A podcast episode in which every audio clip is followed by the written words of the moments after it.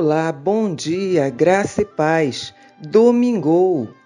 A importância da paciência e da persistência. Hebreus 10, 36 diz: Com efeito, tendes necessidade de perseverança, para que, havendo feito a vontade de Deus, recebais a promessa. Essa passagem nos diz que, sem paciência e perseverança, não receberemos as promessas de Deus.